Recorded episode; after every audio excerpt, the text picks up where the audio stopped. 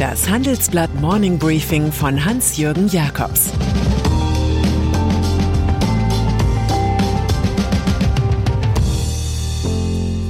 Guten Morgen allerseits. Heute ist Freitag, der 7. Mai, und das sind unsere Themen. Zurück in die Roaring Twenties. Vorwärts mit Tech-Ikone Bill Gates. Seitwärts in der Vermögensverteilung. Handelsblatt feiert Geburtstag. Über die Zukunft haben sich viele Philosophen, Politiker und Literaten Gedanken gemacht. Einer der klügsten war Antoine de Saint-Exupéry, der Autor von Der kleine Prinz. Die Zukunft soll man nicht voraussehen wollen, sondern möglich machen. In diesem Geist ist unsere Sonderausgabe zum 75. Geburtstag des Handelsblatts geschrieben. Im Zentrum stehen 75 Ideen, denen wir in den nächsten Jahren garantiert begegnen werden.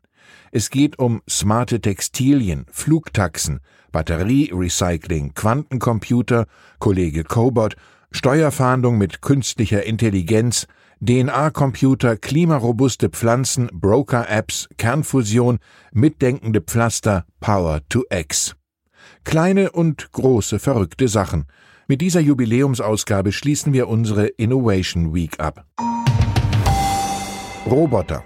Es spreche einiges dafür, dass die nun beginnende Zeit der 20er Jahre eine ähnliche Phase des Aufbruchs und der technologischen Durchbrüche sein werde, wie sie die Menschheit im 20. Jahrhundert erlebte, also den Roaring Twenties. Das schreibt Chefredakteur Sebastian Mattes in seinem Essay über die Dekade der Disruptionen.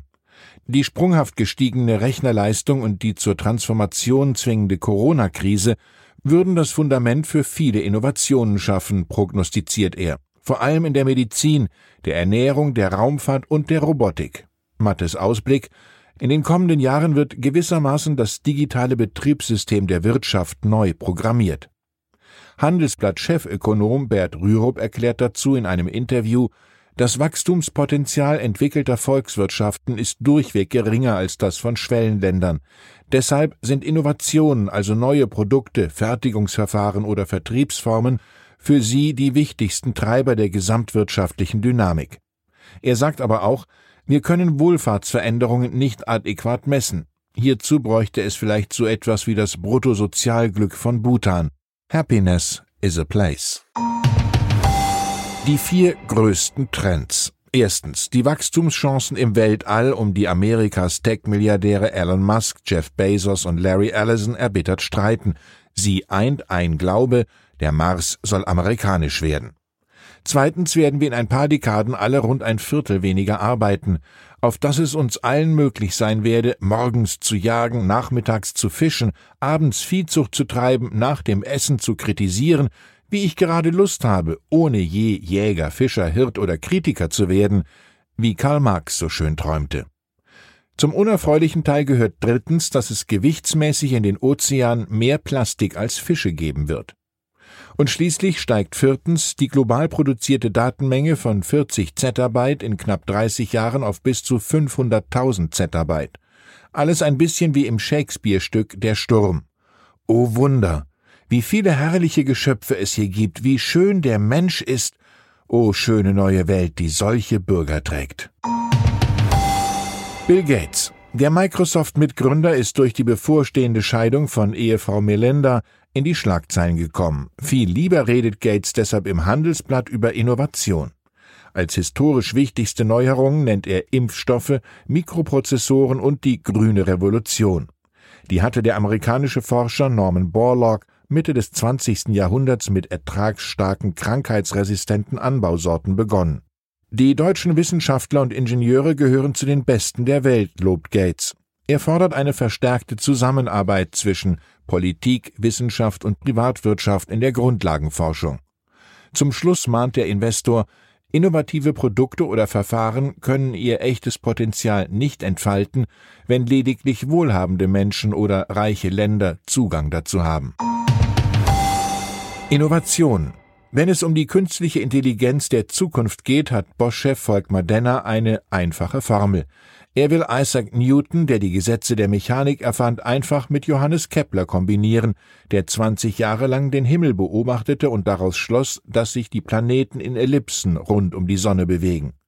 Mehr denn je, so Denner, komme es auf die systematische Verknüpfung von physikalischen Modellen mit Daten an, ergo auf Newton plus Kepler.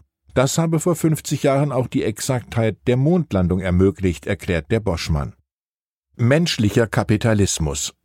Was kann es Besseres für den Blick nach vorn geben als ein Dezernat Zukunft? Die Ökonomin Philippa Siegel-Glöckner ist Direktorin der so getauften Berliner Denkfabrik. Sie strebt einen menschlicheren Kapitalismus an, mit Würde, Sicherheit und Selbstbestimmung. Die 31-Jährige sagt über die Schatten der Marktwirtschaft, was falsch läuft, ist, dass 50 Prozent der Menschen hierzulande fast gar kein Vermögen haben, während die reichsten 5 Prozent 50 Prozent des Vermögens in Deutschland auf sich vereinen. Deshalb wolle sie dazu beitragen, dass die Gesellschaft aufhöre, Werte über Bord zu werfen, sobald es ans Geld gehe. Siegel Glöckner betonte, eine ideale Finanzpolitik solle nicht mehr Monstranzen wie die schwarze Null vor sich hertragen. Kulturtipp zum Wochenende. Ich bin Sophie Scholl. Das Instagram-Projekt der ARD zeigt in den kommenden zehn Monaten die Geschichte der Münchner NS-Widerstandskämpferin. Sophie stand zwar nicht im Zentrum der Gruppe, wurde aber doch mit ihrem Bruder Hans zum Symbol der Unbeugsamen. Auch in der braunen Diktatur gab es eine Wahl für den Nonkonformismus. Dieses ambitionierte Projekt macht mit Selfies, Smartphones und Schauspielern in Hauptrolle Luna Wedler Geschichte lebendig, insbesondere für junge Menschen. Am Sonntag wäre Sophie Scholl 100 Jahre alt geworden. Und dann ist da noch Nicola Leibinger-Kamöller. Die schwäbische Familienunternehmerin liest in einem furiosen Schlussessay der Politik die Leviten.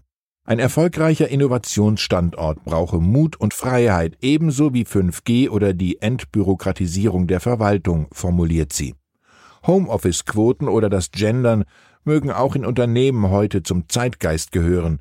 Wir sollten sie allerdings nicht zum Gradmesser von Modernität und Innovationsstärke verklären. Von China könnten wir Tugenden wie Entschlossenheit und Umsetzungsgeschwindigkeit bei wichtigen Projekten lernen. Auch das ist eine Lehre aus Corona so die Geschäftsleiterin des Maschinenbauers Trumpf. Wenn wir das nicht lernen wollen, wird es so wie bei der Familienfirma von Thomas Manns Buddenbrooks. Das Gute kommt immer zu spät, immer wird es zu spät fertig, wenn man sich nicht mehr recht darüber freuen kann. Ich wünsche Ihnen ein erfreuliches, erholsames Wochenende. Es grüßt Sie herzlich Ihr Hans-Jürgen Jakobs. Das war das Handelsblatt Morning Briefing von Hans-Jürgen Jakobs, gesprochen von Peter Hofmann.